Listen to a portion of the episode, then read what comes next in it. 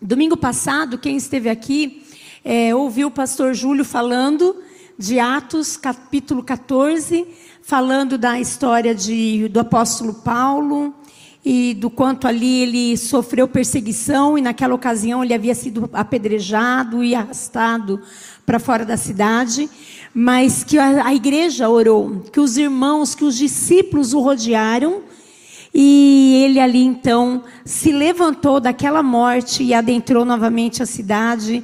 E ele teve então esse milagre na vida do apóstolo Paulo, né? E falou do poder do evangelho que transforma o milagre em rotina e transforma a rotina em milagre. E foi um, uma palavra abençoadíssima para as nossas vidas, nos falando também que nós devemos orar pelo ordinário e também pelo extraordinário. Então, se você não esteve aqui ou se você estava dando aula, alguma coisa assim, vá na internet, assista a palavra de domingo passado, porque nós estamos nesses dias falando do livro de Atos. Então, a gente vai percorrer todo, todo esse trajeto entre o capítulo 1 e o capítulo 28, para que você conheça um pouquinho a história dos nossos irmãos lá de trás da igreja primitiva. E hoje eu quero então dissecar um pouquinho mais sobre essa palavra. Eu quero falar com você sobre Atos 2. E no finalzinho dele, lá nos capítulos 37 ao 47. Então nós vamos discorrer frase por frase ali, para a gente ter um entendimento um pouquinho maior e mais profundo da vida dos nossos irmãos da igreja primitiva. Atos 1:8 diz assim: "Mas receberei poder ao descer sobre vós o Espírito Santo, e ser-me-eis testemunha tanto em Jerusalém como em toda a Judéia e Samaria e até os confins da terra." Talvez São José do Rio Preto seja hoje um dos confins da terra. E esse evangelho chegou até nós. Passou ali, percorreu por Jerusalém, Judéia, Samaria e chegou aos nossos corações hoje. E nós somos abençoados e agraciados pelo poder dessa palavra que veio aos nossos corações e nos transformou. Por isso nos reúne aqui nessa noite. Então eu quero ler para você, ler com você os versículos 37 a 47 de Atos 2, que diz assim: Quando ouviram isso, os seus corações ficaram aflitos e eles perguntaram a Pedro e aos outros apóstolos: Irmãos, o que faremos?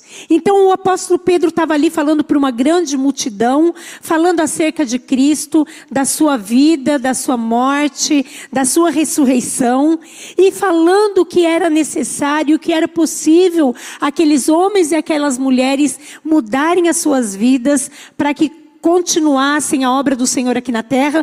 Então eles ali, ouvindo tudo aquilo, eles ficaram perplexos. Então eu estou começando daqui no versículo. Eles ficaram perplexos, ficaram aflitos e perguntaram a Pedro: o que, que a gente tem que fazer? E aí então Pedro discorre, ensinando ali aquela igreja. Pedro respondeu assim: arrependam-se e cada um de vocês seja batizado em nome de Jesus Cristo, para perdão dos seus pecados e receberão o dom do Espírito Santo. Pois a promessa é para vocês, para os seus filhos e para todos os que estão longe, para todos quantos o Senhor, o nosso Deus, chamar. Com muitas outras palavras, ele os advertia, insistia com eles: salvem-se dessa geração corrompida. Os que aceitaram a mensagem foram batizados, e naquele dia houve um acréscimo de cerca de 3 mil pessoas. Eles se dedicavam ao ensino dos apóstolos, e à comunhão, e ao partir do pão, e às orações. Todos estavam cheios de temor e muitas maravilhas e sinais eram feitos pelos apóstolos. Todos os que criam mantinham-se unidos e tinham tudo em comum, vendendo suas propriedades e bens, distribuíam a cada um conforme a sua necessidade. Todos os dias continuava a reunir-se no pátio do templo, partiu o pão em suas casas e juntos participavam das refeições com alegria e singeleza de coração, louvando a Deus e tendo a simpatia de todo o povo.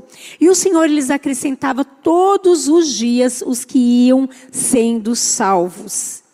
Esse então começou a ser o estilo de vida dos nossos irmãos lá atrás.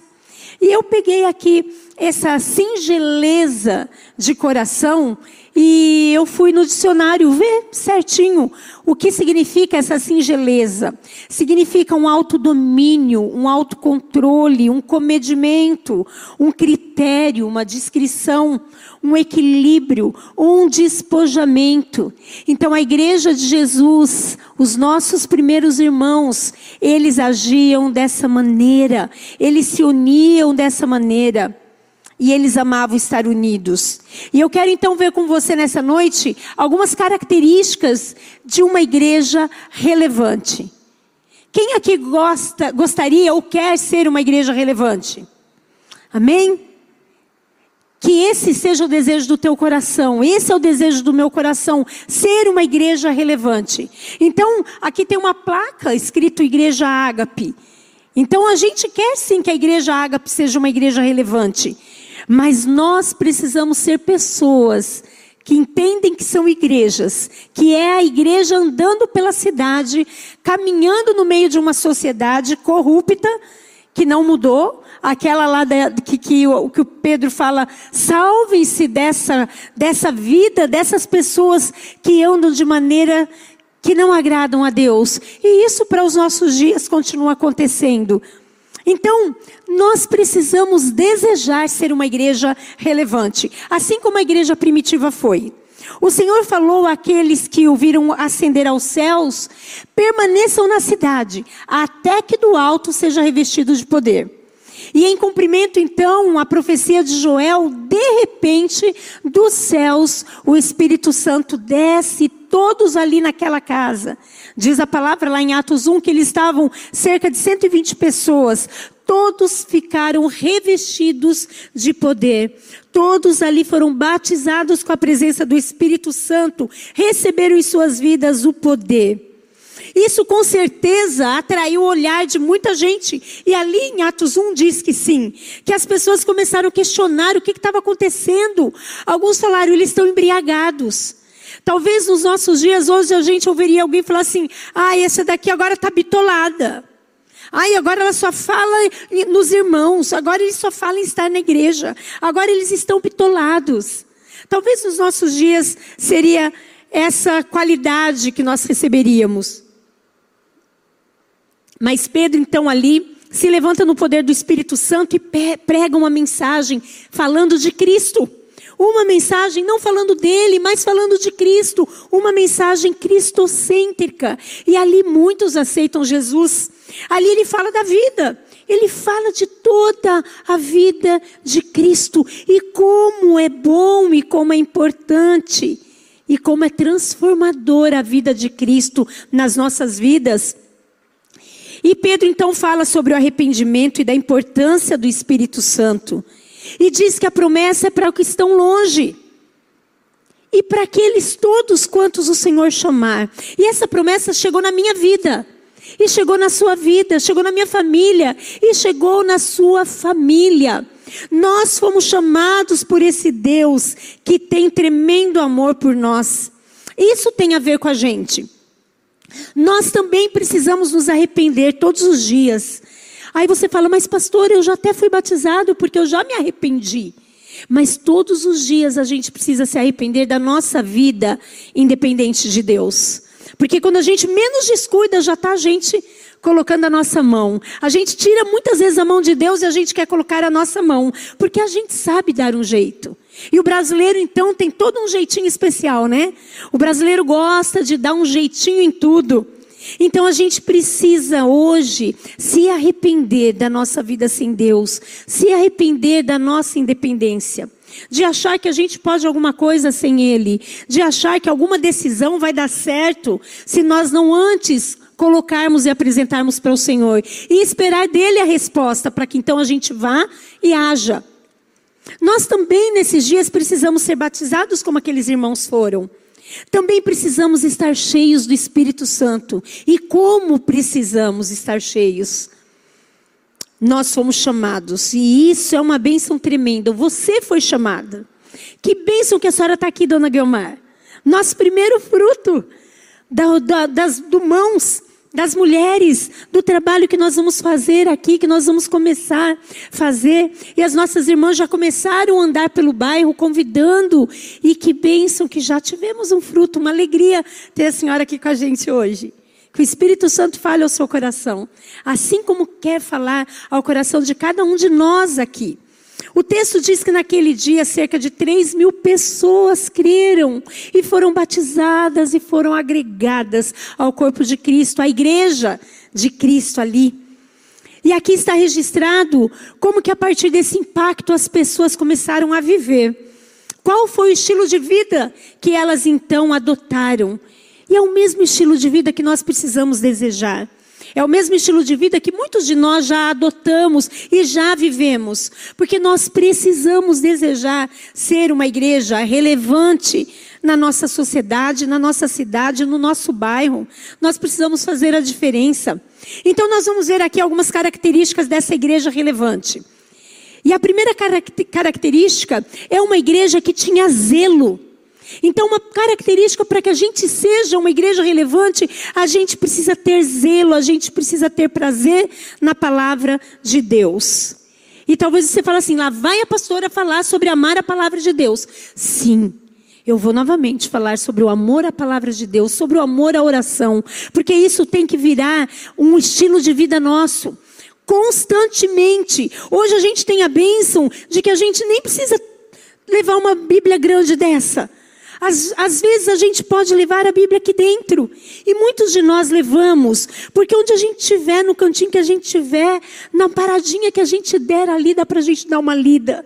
E a, e a palavra de Deus vai nos enchendo do Espírito Santo, que é o que mais nós precisamos nos nossos dias.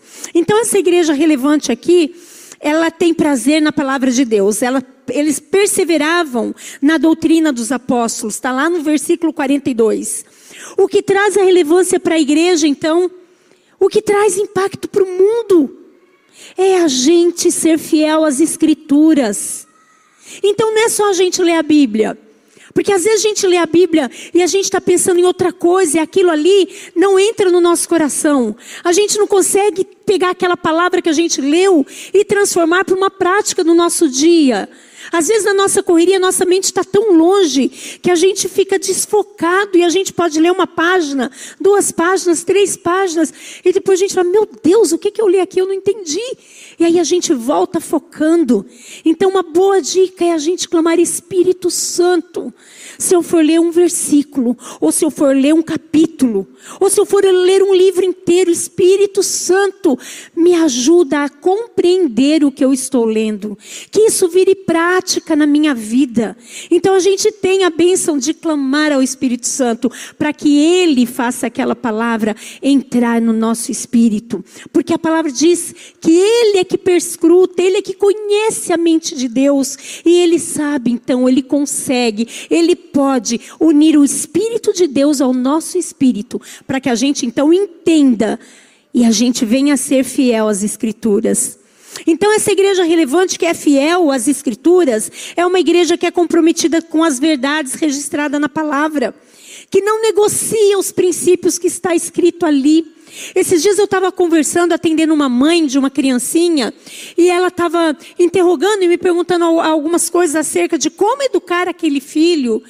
E eu pude compartilhar ali com ela acerca da Escritura e dizer que se ela for fiel à palavra de Deus, os exemplos que ela vive, segundo a palavra de Deus, vão ser inculcados na mente daquele filho.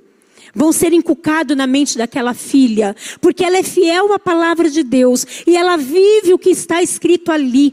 Então a criança nunca vai questionar alguma ordem, algum ensinamento, alguma direção dela como mãe, porque ela é fiel à palavra de Deus. Então a gente, como mãe, como pai, a gente pode falhar, a gente está sujeito a falhar e a gente falha.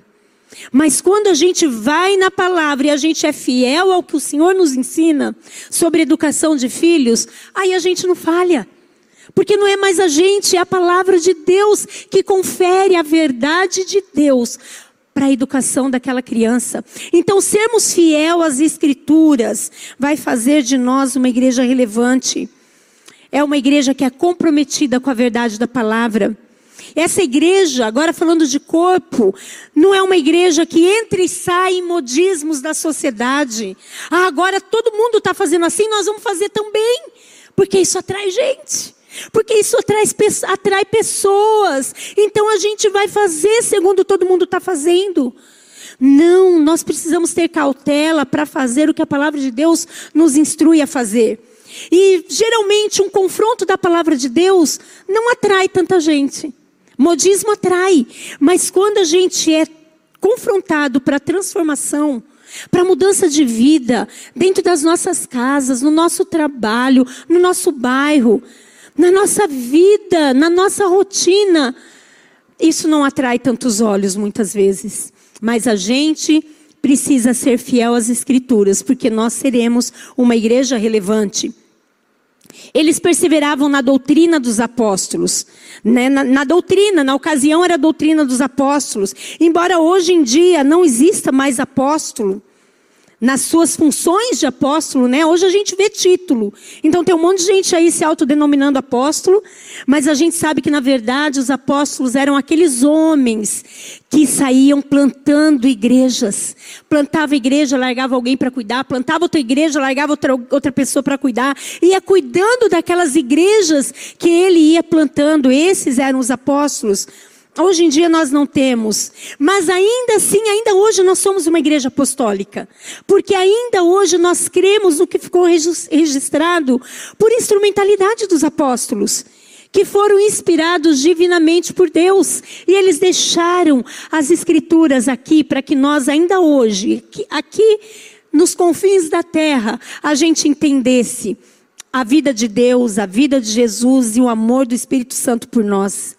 Hoje também tem muita gente trazendo heresia, tem muita gente é, questionando a veracidade da palavra. E a palavra de Deus sempre foi perseguida, não é de hoje, e não vai terminar hoje, porque ela sempre foi perseguida. Então tem muita gente falando que existe contradição nela, duvidando do que ali é descrito, mas a palavra tem subsistido ao tempo. E a verdade eterna de Deus é essa que nos sustenta de tal maneira que hoje nós estamos aqui, perseverando nessa mesma doutrina e nessa mesma verdade, amém? Nós somos pautados nessa verdade que é imutável. A palavra de Deus não muda e a palavra de Deus não passa. Então nós podemos ler e contextualizar para o dia que a gente vive, o dia de hoje. Jesus deixou registrado no Evangelho de Mateus 24, 35, que diz assim: Os céus e a terra passarão, mas as minhas palavras jamais vão passar. Então, qualquer assunto que a gente quiser saber sobre o momento que a gente vive hoje, a gente pode buscar na palavra e nós vamos encontrar. Então, aí a gente contextualiza sobre sobre o momento que nós estamos vivendo, a gente vai lá na história e traz a aplicabilidade dela para hoje, para nossa vida, para nossa família, para o nosso trabalho. Mas a gente não deixa de ser fiel à Escritura. E aí então nós vamos ser uma igreja relevante. Por onde eu andar, eu vou ser uma pessoa relevante. Por onde você andar, você vai ser uma pessoa relevante. Alguém pode torcer o nariz para você e falar: ixi, agora virou crente isso daí, ixi, essa daí. Mas na hora do vamos ver, na hora do problema, na hora da luta, é você que é uma igreja relevante que vai ser procurado para orar para trazer consolo, para trazer acolhimento, amém?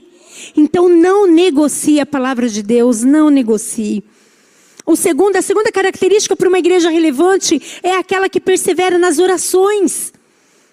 Deixa eu te perguntar uma coisa: você já orou alguma vez e Deus não te respondeu? Já? E Deus não respondeu? Eu já. Ou você orou pedindo alguma coisa e demorou para vir a resposta? Às vezes meses, às vezes anos, e você continuou orando, e você continuou pedindo, ou você entendeu que já era para mudar de rota, mudar de oração. Se isso aconteceu com você, amém, acontece mesmo. É que a gente é imediatista. A gente quer orar hoje e ter a resposta antes de dormir. Mas com o Senhor não é assim. Às vezes Ele quer trabalhar com a gente. Às vezes, às vezes Ele quer ensinar algo antes de responder. E mesmo no silêncio de Deus, Ele está trabalhando a nossa vida. Então, a nossa fé em Deus é o que faz a gente continuar orando, ainda que a resposta não chegou, ainda que a resposta não tenha vindo da maneira que a gente pediu, eu já te falei sobre isso aqui. Mas se você quer ser uma igreja relevante, além de ser fiel à Escritura, você precisa ter essa prática de oração diária, ou melhor, constante. Orando sem cessar o tempo todo, como a palavra de Deus diz, orando o tempo todo. E a fé, para que a gente continue orando, é a fé no caráter de Deus, é a fé no amor de Deus, é a fé em saber que Deus está olhando e cuidando de nós.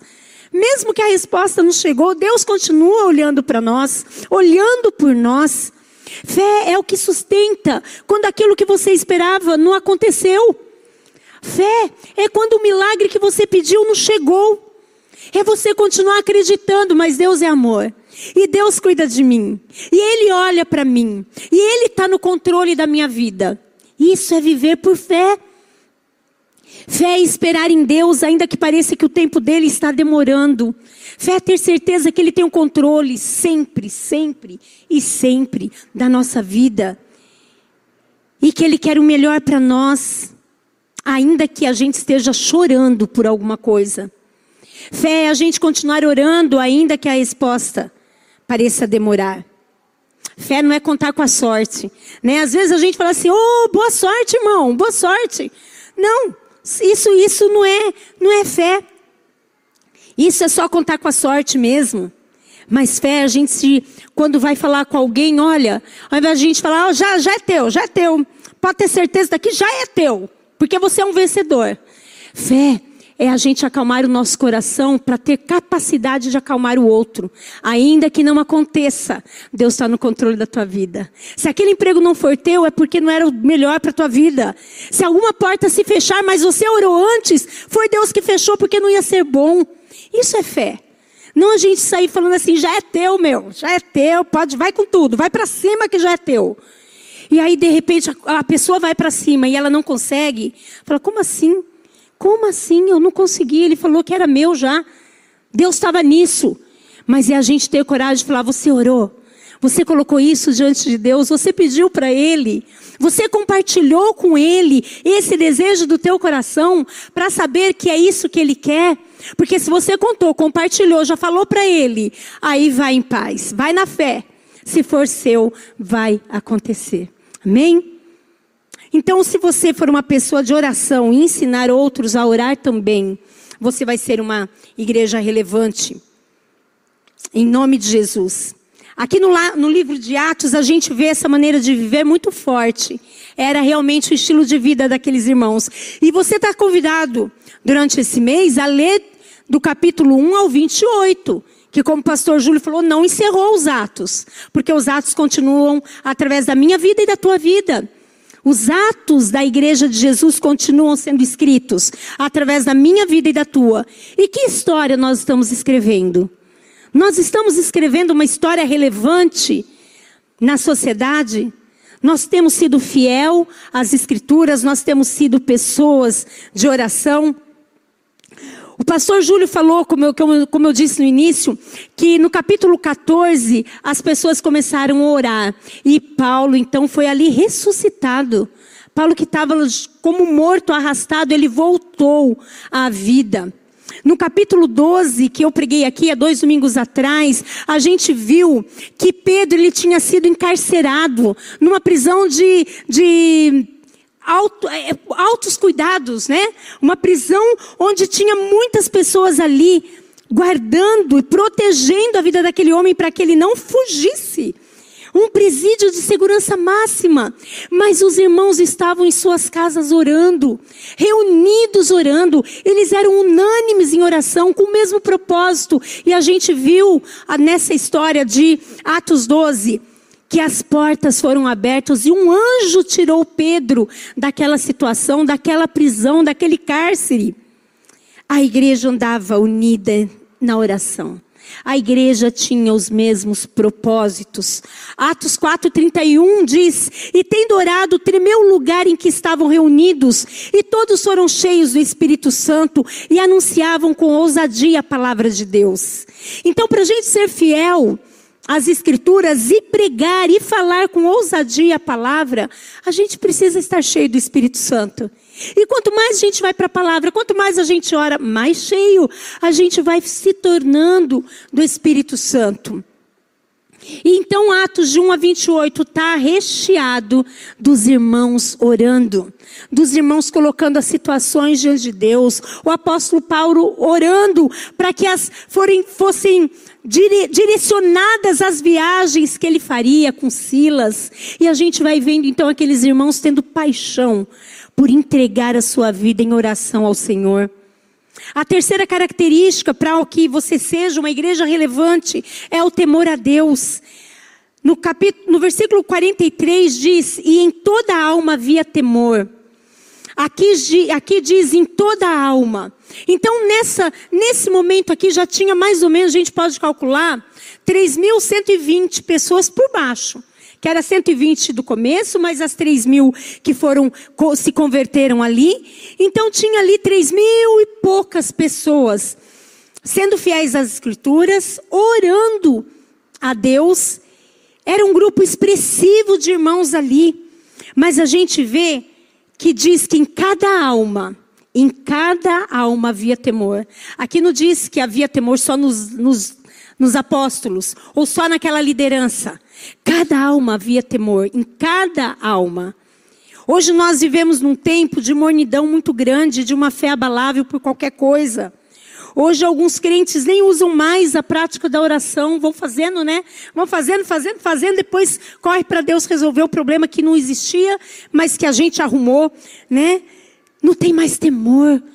Que nós sejamos uma igreja relevante, que eu seja uma igreja relevante, que você seja uma igreja relevante, com temor a Deus, que haja temor na tua alma.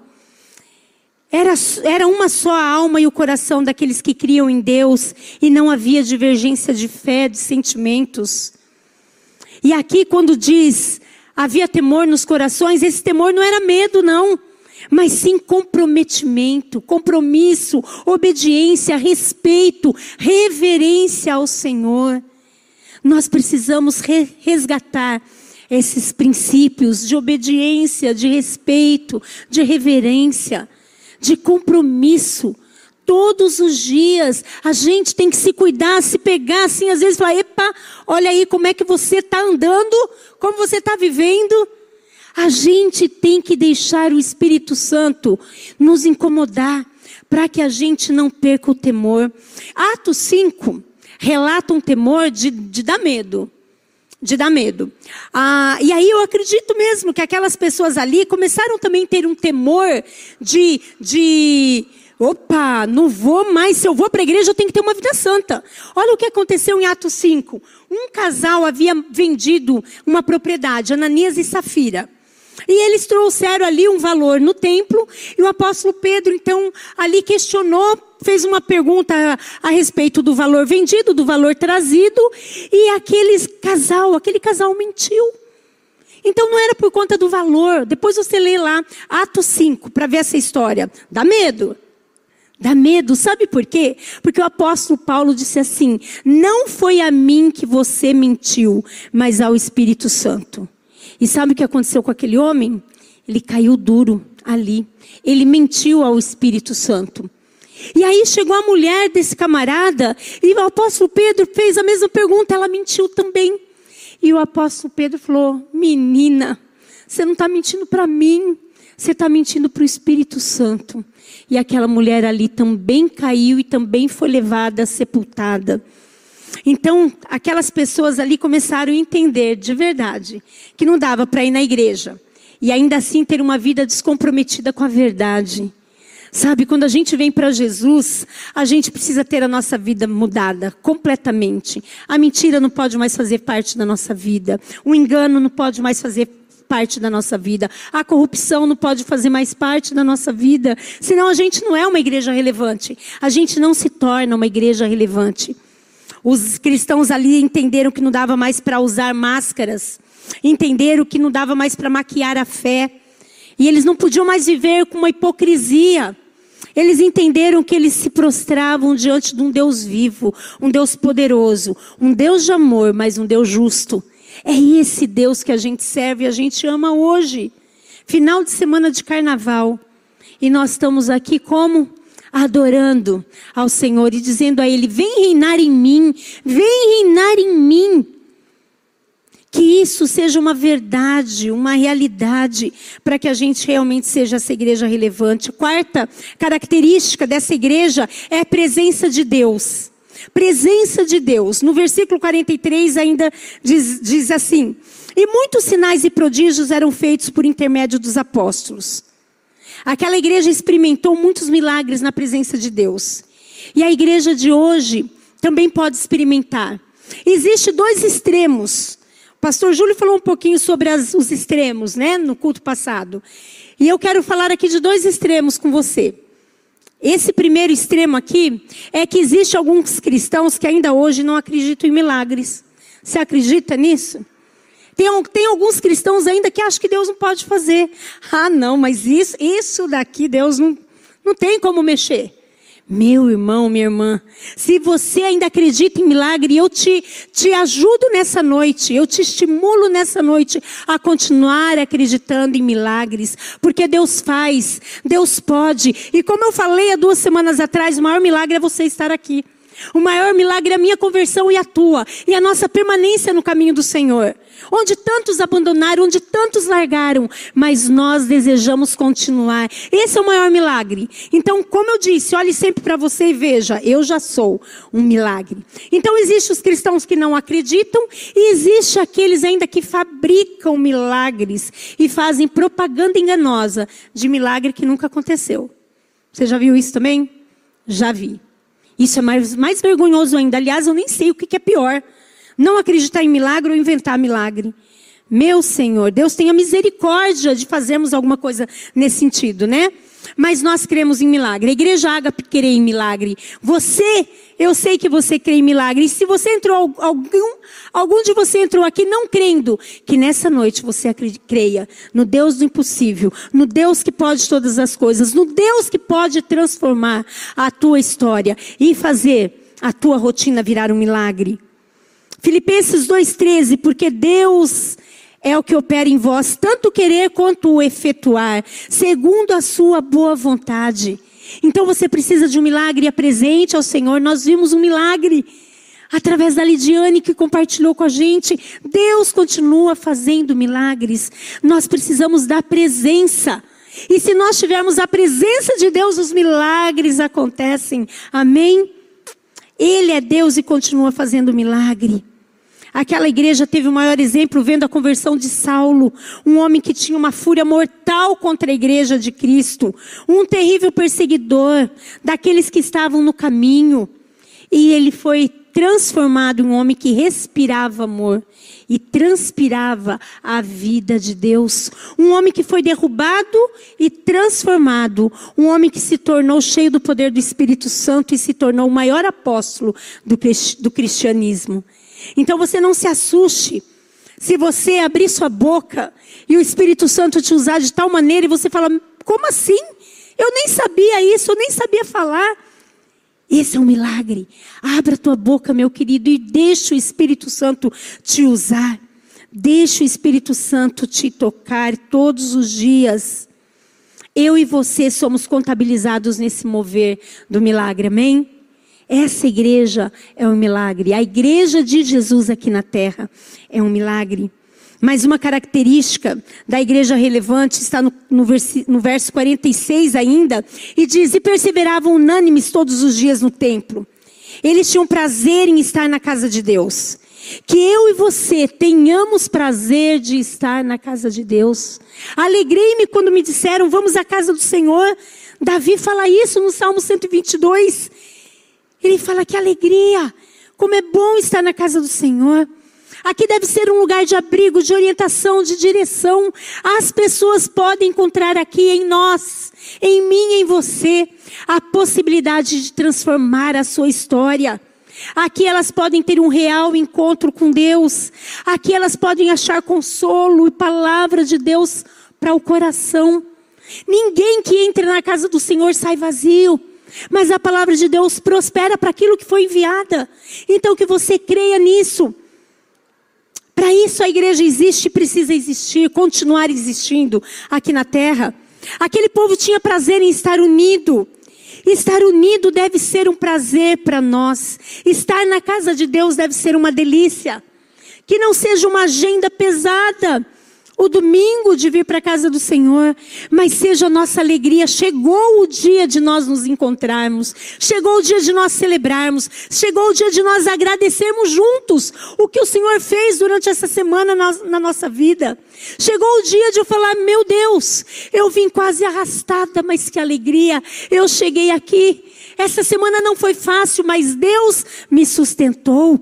E eu estou aqui em união, unido com os meus irmãos, para ouvir a Escritura, para estar junto em oração.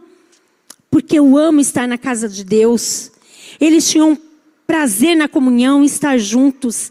E a comunhão é a primeira plataforma de transformação de um ser humano. Porque para a gente estar junto, a gente tem que abrir mão de alguma coisa nossa. A gente costuma sair para comer lanche domingo depois, depois do culto, e agora nem lanche eu estou comendo. Né? Tô, tô, na salada, gente. Ora por mim, que não é fácil. Mas estou firme na salada. Mas a gente sai no final do culto para comer alguma coisa e sempre alguém tem que abrir mão. Ah, mas eu queria tal lugar, mas eu queria tal lugar, mas eu queria tal lugar. Mas para a gente poder continuar a comunhão depois que a gente sai daqui, muitos abrem mão para a gente estar num só lugar. Então, estar em comunhão é abrir mão. E a gente vai ter que aprender para ser relevante, abrir mão e amar a igreja, amar estar na igreja, amar a comunhão com os santos. A igreja é uma comunidade na contramão da sociedade. Não adianta você querer ser igreja relevante e você fazer tudo o que a sociedade faz tudo que todo mundo faz. Não dá. A igreja relevante anda na contramão da sociedade. Hoje muitas pessoas têm medo de ser cancelada na, na, internet, no Instagram, mas não tem medo de ser cancelado por Deus. E acaba fazendo tudo que todo mundo faz, porque não quer ser cancelado pelo amigo, pela amiga. Mas e Deus, como é que fica nisso? A gente tem que prestar atenção, porque a gente precisa desejar ser uma igreja relevante. E a sexta e última Característica da igreja relevante é que eles louvavam a Deus e caíam na simpatia do povo. O louvor era algo que cativava a ponto de cair na simpatia do povo. Hoje, antes do culto, a gente estava aqui numa turminha orando e nós oramos, Senhor, que esse som, que esse louvor seja multiplicado e chegue na redondeza, que seja o som do céu atingindo esse bairro, atingindo as pessoas. Hoje a gente vê então outra loucura, onde as pessoas cantam o que quer, mas nós precisamos cuidar, e aqui a gente tem um pessoal aí bem criterioso, que cuida daquilo que a gente canta, para a gente cantar e louvar na palavra de Deus, baseado na palavra de Deus, que isso traz bênção, que isso traz vida, que isso traz graça, a graça de Deus desce até nós. Então nós não podemos ter um culto triste, pesado, fúnebre onde a gente fica de cara amarrada, de braço cruzado, onde a gente fala que saco está aqui. Não! Para que a gente caia na simpatia do povo, a gente tem que louvar com singeleza do coração, com alegria. A gente tem que erguer as nossas mãos mesmo, porque a gente ergue para o futebol, a gente ergue para o show daquele cara que a gente gosta. Mas muitas vezes a gente não consegue, a gente fica travado, amarrado e a gente não ergue a mão para o Senhor. Que a gente destrave em nome de Jesus, para a gente ser uma igreja relevante, porque o louvor liberta, porque o louvor faz com que a igreja, com que a minha vida caia na simpatia do povo. E o Senhor transforma o meu can, cantar desafinado em uma bela melodia que sobe aos céus. Amém? É para Ele que a gente canta um louvor que adora a Deus. Que a gente não seja jamais uma pessoa carrancuda. Às vezes a gente prega e a gente fala assim, meu Deus, será que aquela pessoa está gostando, não está gostando, está desaprovando tudo? Né? Ainda bem que aqui é escurinho, a gente não consegue, quem está aqui no claro não consegue ver muito bem o roxinho no escuro. Então a gente nunca sabe se está gostando, está aprovando. Amém? Mas que a gente venha para a igreja com, com o coração aberto para receber a palavra. Que a gente venha disposto a levantar as mãos, a fechar os olhos, não deixar a criança atrapalhar, não deixar o irmãozinho do lado vir conversar. É momento de estar em harmonia, em alegria. E eu, a palavra de Deus diz que a igreja ia caindo na simpatia do povo. E eu encerro encerro dizendo: o Senhor ia acrescentando dia após dia os que iam sendo salvos. Amém? A gente quer uma igreja que cresça. E hoje tem um outro extremo muito doido. Não sei se você já ouviu falar em numero, numerolatria e numerofobia. Numerolatria é aquela igreja que ficou bissecada por número. Quero mais gente, mais gente, mais gente. E muitas vezes sai fora da fidelidade da palavra. Muitas vezes prepara uma palavra de acordo com o que o outro quer ouvir e não com o que Deus quer falar. Muitas vezes passeia no modismo atual, porque a numerolatria, essa idolatria por números, mas tem também a numerofobia. Igrejas ainda que têm medo de crescer. Igreja que fala, não, quanto menos gente, vamos ficar aqui, ó, que a gente está todo mundo bem, né? Aqui todo mundo já se entende, para que mais? Nós vamos ter problema, nós vamos ter luta. E eu conheço igreja com essa numerofobia. Mas nós queremos que, nós queremos ser uma igreja relevante. Nós queremos que o Senhor traga tantos quantos Ele quer trazer, amém? Essa igreja, ela dividia o que tinha, ela repartia. Era uma igreja que era generosa, Ninguém tinha falta de nada. Então a gente tem que questionar a nossa conversão. De verdade, quando o nosso bolso não se converteu, quando a gente não consegue ser generoso, quando a gente vê um irmão passando necessidade, a gente não tem coragem de colocar a mão no bolso e abençoar. A gente precisa questionar a nossa conversão. Foi 100%? Então, para que a gente seja uma igreja relevante, e para que o Senhor acrescente dia após dia aqueles que são salvos, nós precisamos estar atentos a esse tipo de relevância. Em nome de Jesus. Em nome de Jesus. E eu te pergunto, eu te pergunto, você tem semeado a palavra? Porque não há colheita sem semeadura. Então que você semeie a palavra que você seja fiel às Escrituras. Você não vai ser envergonhado por ser fiel à Escritura. Você não vai ser cancelado, porque os céus não vão te cancelar. Então semeie a palavra, ore pelas pessoas, tenha temor, reverência, santidade a Deus. E a sua bênção vai ser tremenda, a tua vida vai ser abençoada de maneira sobrenatural. Então eu te pergunto, quanto você está disposto a ser essa igreja relevante? O quanto você deseja isso. E eu te convido a ficar em pé. Eu te convido a ficar em pé. E fazer aí uma breve retrospectiva. Faz aí uma retrospectiva só dessa semana. Não vou pedir o ano. Só essa semana. Quantas vezes você leu a palavra? Quantas vezes você orou ao Senhor? Quantas vezes você abriu mão do seu jeitinho? abriu mão do seu querer. Quantas vezes você conseguiu abrir mão para ser santo? Quantas vezes você se deixou falar? Você deixou o Espírito Santo falar ao teu coração nessa semana? Quantas vezes você pediu direção a Ele para resolver algum problema teu? Quantas vezes você contou a Ele uma necessidade tua? Essa noite, eu clamo em nome de Jesus que a tua fé seja renovada. Se algo que você, se algo que você está aguardando ainda não chegou, que a tua fé seja fortalecida, porque o Deus dos milagres está aqui. O Deus do impossível está aqui. E os ouvidos dele estão atentos às tuas orações. Ore ao Senhor nessa hora.